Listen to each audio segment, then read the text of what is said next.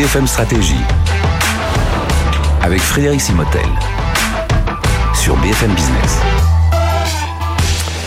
Bienvenue dans ce nouveau cours BFM Stratégie. Vous savez, on va courir, en descend dans les stratégies des entreprises. Et là, on va aller regarder ce qui se passe dans l'industrie pharmaceutique avec Olivier Wiersba. Bonjour Olivier. Bonjour. Merci d'être avec nous, directeur associé senior au sein du, du BCG et puis responsable du centre d'expertise santé au sein du BCG. On imagine qu'en ce moment, vous devez redoubler d'efforts pour euh, euh, ces sujets qui, qui, font partie de notre, évidemment, de notre actualité. Et alors, première chose pour cette industrie pharmaceutique, qu'est-ce qui est mis en, en valeur pour vous? Qu'est-ce qui a été mis en avant par cette crise de la Covid Je pense que la, crise du Covid a été un, révélateur ou, ou une loupe grossissante très importante sur un certain nombre de tendances de fond euh, qu'on peut constater sur le, sur l'industrie et que finalement ça a montré au grand public à des gens qui connaissent moins l'industrie un certain nombre de ces composants qui sont euh, qui sont intrinsèques finalement. À, ah bon aujourd'hui on est capable de citer les marques des vaccins donc on, on est quand même descendu assez loin. Hein. C'est, le principe de loupe ah grossissante. Et donc qu'est-ce que ça veut dire pré- précisément? La première c'est euh, les, les avancées scientifiques majeures qu'on a pu voir au cours des, des 10-15 dernières années dans, dans l'industrie.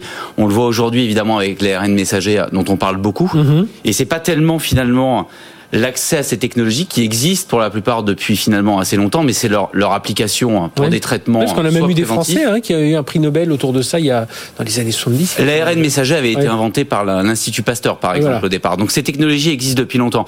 Et finalement, ce qu'on a vu, c'est ce qu'on avait vu par exemple dans le cancer et l'oncologie de, depuis 10-15 ans, avec une accélération majeure finalement d'accès à des traitements. Dans, en oncologie, ça a été par exemple l'immunothérapie qui a complètement modifié les façons de traiter les cancers et qui ont donné des taux de survie beaucoup beaucoup plus importants, donc une vraie avancée Mhm. mmh. scientifique et médicale. Et là, finalement, avec le Covid, on, on voit ça et on voit ça quasiment euh, en, en, temps réel. La deuxième chose, c'est que ce qu'on a vu, c'est la capacité de l'industrie à se mobiliser oui. euh, et à aller très vite. Euh, on l'a vu au au démarrage de la crise, avec mmh. finalement euh, la capacité à, aller produire des molécules qui pouvaient paraître comme étant des molécules difficiles en termes de volume euh, et d'accès, le curare par exemple, on a beaucoup mmh. parlé du, euh, du curare, ou bien Ensuite, ça a été la capacité, évidemment, à développer des vaccins dans un temps euh, record, absolument oui. record, puisqu'on aura développé finalement des vaccins en, en, moins de 12 mois, alors que d'habitude, euh, le développement d'un médicament ou d'un vaccin, c'est environ 7 à, à 10 ans. Et donc, l'effet de loupe grossissante montre la capacité de l'industrie à faire ça, mais montre aussi ce qu'on a pu paraître, ce qui a pu paraître être un défaut ou un échec. C'est-à-dire que les gens qui sont en retard et qui ont 3, 4, 5 mois de retard oui. dans le développement, on se dit c'est absolument exceptionnel. Ils, alors, finalement, ils sont nuls alors que. Alors fait, finalement, euh... on regarde sur 12 mois quelque chose que d'habitude on regarde mm -hmm. euh, sur euh, sur sur 7 à 10 ans. Ce qui est important aussi dans, dans ce domaine, c'est qu'on a vu ce, ce, ce lien. Hein, on, a découvert des boîtes de biotech euh, avec l'industrie de la pharma. Enfin voilà, on a vu qu'il y avait vraiment une passerelle forte et qu'on était obligé d'aller vers cette passerelle forte entre les deux. Oui, tout à fait. Et c'est le dernier élément qui est, qui est intrinsèque à l'industrie. C'est une industrie où la coopération est extrêmement importante. L'innovation et la recherche se fait plutôt dans le monde des biotech. Mm -hmm. Le développement, le financement et la capacité finalement à produire en masse se fait plutôt euh, dans l'industrie pharmaceutique et ensuite c'est l'utilisation de sous-traitants. Et ça, même chose, on le voit ici avec BioNTech, Pfizer. Moderna qui découvre et qui ensuite utilise un certain nombre de sous-traitants de manière à, à produire. Euh, et donc cette capacité à coopérer avec des rôles qui sont très différents, c'est quelque chose qui est propre à l'industrie. Et dans les modes de, les modes de fonctionnement de l'industrie pharmaceutique, est-ce qu'on est-ce que là on va être dans une, une, accélération comme on le voit dans le monde du digital par exemple, plus que dans des ruptures selon vous? Oui, je pense que c'est exactement le mot. C'est on, on, constate euh, par le prisme de la de la crise Covid une, une accélération déjà pendant la crise Covid et qui va nécessairement continuer de s'accentuer et continuer de s'accélérer. Le premier élément, c'est l'utilisation et l'importance du digital et des, des nouvelles technologies. -hmm. On le voit par exemple dans la recherche Moderna, qui grosso modo met deux jours, 48 heures à trouver euh, un vaccin en utilisant finalement les avancées génomiques ou les avancées de, de technologies biomoléculaires. Euh, c'est vrai dans le développement, la capacité à aller trouver des patients, les sélectionner et être capable finalement de faire tout un tas d'analyses euh, à distance. Ou bien le dernier élément, c'est par exemple dans la visite médicale. La visite médicale, on a bien vu pendant toute la période Covid que c'est très difficile d'aller visiter, d'aller voir des médecins. Et fondamentalement, qu'est-ce qu'on va voir? C'est un changement majeur du rôle du visiteur médical qui va devenir une sorte de community manager, un, un quelqu'un qui va synchroniser un certain nombre de choses, qui va être multi multicanal. Mm -hmm. Et donc fondamentalement, les compétences vont évoluer évoluer. Et la sortie de Covid va en fait faire Mhm. qu'on va avoir une accélération. Des changements aussi avec les, la règle, enfin les, les autorités réglementaires aussi. On, on voit ce qui pouvait paraître long, euh, chacun dans son dans son silo. On voit qu'aujourd'hui, voilà, il faut, bah, il faut, il faut collaborer ensemble, il faut avancer ensemble. Oui, tout à fait. D'un point de vue réglementaire, on, va voir- on a vu deux choses. La première, c'est une, une coopération également, en fait, finalement, entre les réglementaires et les industriels, de manière à aller beaucoup plus vite, Mhm. à être beaucoup plus transparent, euh, et c'est du gagnant-gagnant. Ou bien ensuite dans l'utilisation de données réelles, qui est aussi euh, très réglementée. Mais on le voit bien, par exemple, si on prend l'exemple d'Israël, qui est un, un- un petit pays par rapport à la France ou, Mhm. ou les États-Unis, mais où finalement depuis toujours on a un accès aux données de manière beaucoup plus transparente à tout un tas d'industriels, ce qui permet de comprendre beaucoup plus vite et en temps réel ce qui se passe. Quand on vaccine un million, deux millions de personnes, on a un retour direct finalement sur les patients, euh, la façon dont le, le traitement est, est reçu par le patient d'un point de vue bénéfice et risque, et cette utilisation de données réelles va venir finalement s'ajouter à l'utilisation de données cliniques qui sont beaucoup plus traditionnelles. Et Ce qui va changer aussi, c'est la notion de secteur stratégique hein, pour l'industrie pharma. Moi, j'ai été très surpris en début de, bah, il y a tout juste un an, euh, d'apprendre que le paracétamol, 90% était fait euh, euh, en Chine, en Asie. Je me dis finalement, c'est pas la peine qu'il y y a une guerre un jour, pas la peine qu'ils nous bombardent. Hein, ils nous coupent l'accès au paracétamol et on va tous se décliner tranquillement. C'est c'est un très bon exemple. Et ce, ce qu'on a vu, euh, c'est d'abord dans le diagnostic de ce qui s'est passé. C'est on a vu énormément de protectionnisme euh, et des pays qui sont complètement fermés. L'Inde a été le premier pays à complètement se fermer et à empêcher un certain nombre d'exportations.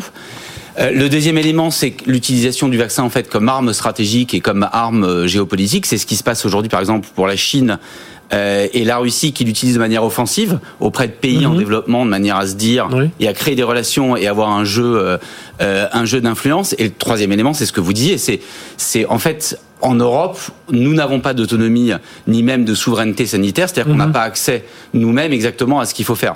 Et donc la conséquence de ça, et en sortie de crise, c'est se dire comment est-ce qu'on retrouve cette souveraineté euh, sanitaire de manière à être beaucoup plus indépendant finalement sur l'innovation, être capable d'être beaucoup plus en avance euh, et de travailler sur les traitements qui seront innovants Surtout qu'on les a, les géants. Enfin, les- on a les géants, on a l'écosystème. Alors voilà, il faut peut-être en bousculer l'un ou l'autre pour avancer plus vite, mais on les a. Qu'on n'a pas, euh, comme dans d'autres domaines on n'a plus du tout l'industrie. Là, ils sont là. Oui, tout à fait. Mais le, le point, c'est que finalement, on a tous les composantes.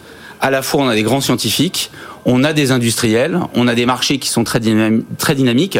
Mais finalement, ce qui manque, c'est cette notion d'écosystème. Un écosystème complet dans lequel il existe des financements publics. On a beaucoup parlé, par exemple, du BARDA aux États-Unis, Oui. qui est un outil euh, fantastique de financement public de manière à aller investir sur des technologies euh, ou des innovations qui sont à risque. Les, les financements privés et ensuite les éléments de coopération finalement et de fluidité entre le monde académique, le monde hospitalier euh, et les acteurs. ça, ce sont les piliers de cette souveraineté sanitaire. quoi. C'est ce que vous nous dites. Absolument. Les piliers vont être autour de ça, autour de la nécessité d'investissement et ensuite comment est-ce qu'on revivifie, on dynamise cet écosystème où encore une fois l'ensemble des éléments sont existants. Et, selon vous, on devrait créer un peu comme les, comme euh, aux États-Unis, vous parliez de la Barda, voilà, qu'on devrait avoir une sorte de, d'autorité de réglementation, enfin, de- Je pense que c'est un des éléments. enfin, de- de- euh, d'innovation, pardon. je pense que c'est un des éléments euh, importants, c'est-à-dire que euh, l'acteur public peut permettre finalement de partager le risque avec un industriel en finançant directement un certain nombre d'innovations sur lesquelles on ne sait pas si exactement le, le retour sur investissement sera à court terme, à moyen terme ou à, ou à long terme. C'est une des composantes effectivement dans euh, la revivification de, de, de, de- de la notion d'écosystème. Et, et c'est justement là où on est en train de rebattre les cartes un peu dans cette industrie, industrie pharma, parce qu'il faut, là, il faut maintenant réfléchir. Alors, on a essayé, on a essayé de répondre au, au court terme, mais maintenant, il faut déjà réfléchir euh, à, sur le moyen terme. Alors, comment ça va se passer selon vous? C'est quoi les enjeux? c'est un des c'est un des enjeux majeurs euh, d'un point de vue politique euh, en Europe euh, en particulier, qui est autour de en fait la santé n'est pas considérée et l'industrie pharmaceutique n'était pas considérée comme comme étant un enjeu, une industrie stratégique, comme l'hydrogène, comme les batteries, comme l'automobile. euh, comme la défense par exemple. Je pense qu'il y a eu une prise de conscience de l'importance finalement de donner euh, aux patients accès à l'innovation d'un point de vue R&D, mais également d'un point de vue de production. Et donc, ça va être comment est-ce qu'on va trouver les leviers et les mécanismes au niveau européen et au niveau français, de manière à refaire de la santé euh, un, une, une industrie qui est vraiment considérée comme stratégique. Puis on le voit avec l'exemple des vaccins, là, pour la compétitivité des acteurs européens, on voit que c'est c'est compliqué. Hein, on est soumis un peu aux dictates des acteurs américains. euh. Alors, on, a, on a la chance, euh, parce que même chose, c'est l'impression qu'on peut avoir, mais on a eu, au cours de cette crise Covid, tout un tas d'acteurs européens qui ont fait des choses absolument remarquables. Pfizer est venu s'adosser à BioNTech. Mm Curva, qui est une entreprise euh, allemande. Sanofi, Pasteur, pour l'instant, n'a pas réussi, mais, mais est dans la course. Et on a tout un tas de sous-traitants également européens euh, y compris français, qui participent à un effort de mhm. production majeur euh, aujourd'hui. Donc la question, c'est comment est-ce que on met en lumière ces gens-là, on les aide et on accélère finalement leur développement de manière à accélérer l'accès au, euh, au traitement et au et au vaccin. Et, et, pour vous, alors, si, voilà, si on regarde un peu maintenant ce qui peut se passer, il y a, on peut déjà euh, dessiner le profil des gagnants, le profil des, des perdants? D'un point de vue industrie, je pense que les gagnants sont ceux qui, qui seront justement dans cette euh, dans cette nouvelle façon de penser, c'est-à-dire dans des écosystèmes qui sont mhm. plus ouverts, où on est capable de s'appuyer sur des biotech, où on est capable de s'appuyer sur le monde universitaire. Euh, sont les entreprises qui sauront prendre le virage de la technologie euh, et du mhm. digital en se disant que c'est un élément extrêmement important qui va venir redessiner l'ensemble des briques de la chaîne de valeur et que les gagnants seront ceux qui justement enfin auront cette nouvelle façon de penser. Cet, esprit plus ouvert. On s'imagine l'industrie pharma, c'est très fermé. Bon, chacun aura quand même ses brevets, mais voilà, on sentait quand même que chacun avancé dans son dans son. Exactement. C'est cette notion de coopération euh, qui est très importante. Et ensuite, au niveau des États, euh, si on prend euh, la France ou bien l'Europe, ce seront ceux qui, qui auront vraiment mis en place les leviers de manière à, à refaire de cette industrie une industrie stratégique et pas simplement se mettre en opposition par rapport à l'industrie, mhm. en parlant soit des petits acteurs ou des grands acteurs, comme aujourd'hui on peut avoir cette perception, en tout cas euh, en, en, Europe. Et, et, pour vous, si je comprends bien, Olivier Wiersbach, ce que vous nous dites, c'est qu'aujourd'hui on est tous en train de râler parce qu'il n'y a pas les vaccins, parce qu'il n'y a pas tout ça, mais au final, quand on reportera un regard euh, d'ici 3-4 ans sur cette crise, alors il y aura évidemment des choses à améliorer, mais on se dira finalement, nous les patients, on a été grands gagnants, on a eu des vaccins vite, euh, tout le monde s'est mis en, en marche, c'est un peu ça je, je, pense qu'il y, y, aura, il y aura deux choses. La, la, première, c'est que on se rendra compte qu'il y a des choses exceptionnelles qui auront été faites pendant cette crise, mhm. euh, que ce soit sur le développement de vaccins euh, ou la mobilisation dont on euh, dont on parlait. Et la deuxième chose, c'est je pense qu'effectivement l'image que peuvent avoir les gens et donc la, la communication sur le fait que c'est c'est important finalement euh, de, de, de, voir cette industrie comme une industrie qui vient aider et qui vient sauver un certain nombre de vies. Mhm. Et donc à la sortie, tout ce qu'on peut espérer, c'est qu'effectivement, les, patients et nous-mêmes qui, ont, qui avons été les grands perdants finalement de cette euh, crise, puissions être les grands gagnants parce qu'on aura accès à plus d'innovation, plus vite et potentiellement moins cher.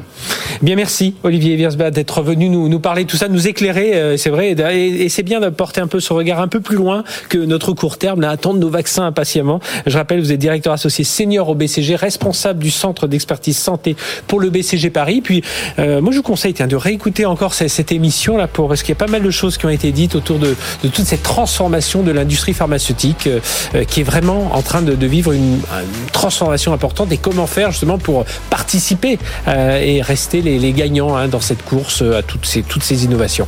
Merci de nous avoir suivis. À très bientôt pour un nouveau cours BFM Stratégie. BFM Stratégie sur BFM Business.